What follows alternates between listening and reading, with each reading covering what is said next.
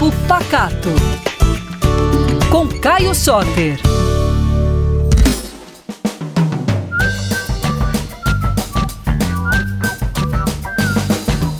Ei pessoal, tudo bem? Estou aqui mais uma vez para falar sobre cultura de Minas Gerais e sobre muita comida boa.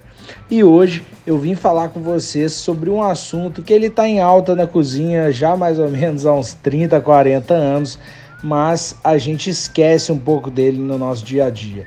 Você já ouviu falar da sazonalidade? Sazonalidade é a gente tentar utilizar aqueles ingredientes que estão na sua melhor época, né? Que estão na sua melhor forma, que está na época de ser usado mesmo. Com os supermercados chegando né, à nossa sociedade nos anos 60, a gente deixou um pouco de levar em consideração a sazonalidade e o ser humano começou a fazer um consumo um pouco mais pasteurizado.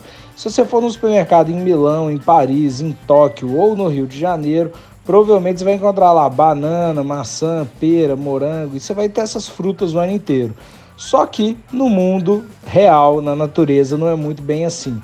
Antes dos agrotóxicos existirem, dos defensivos agrícolas e de todos os venenos que vão na nossa comida, a gente só podia comer morango na época do morango, banana na época da maçã e pera na época da pera.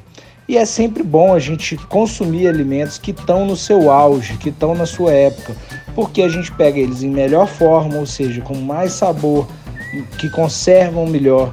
E além de tudo, a gente vai pagar um preço mais barato, porque na época daquela fruta ou daquele legume tem uma maior disponibilidade daquele item no mercado e, consequentemente, seu preço fica mais baixo. Ó, então pega o papel e a caneta que eu vou dar dica para vocês do que que tá na época agora em janeiro.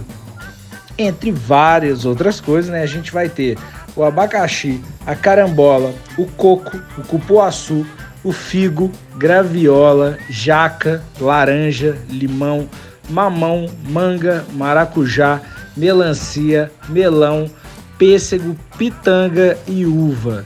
Gente, é claro que isso daqui foram só algumas frutinhas como exemplo, mas tem muito mais coisa também na época agora em janeiro.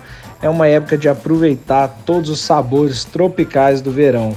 Então depois você vai lá no meu Instagram e me conta o que, você achou dessa dica. Arroba Caio Soter, sem nenhuma letra repetida, e no arroba PacatoBH. Foi um prazer falar com vocês e até a próxima. Um beijo!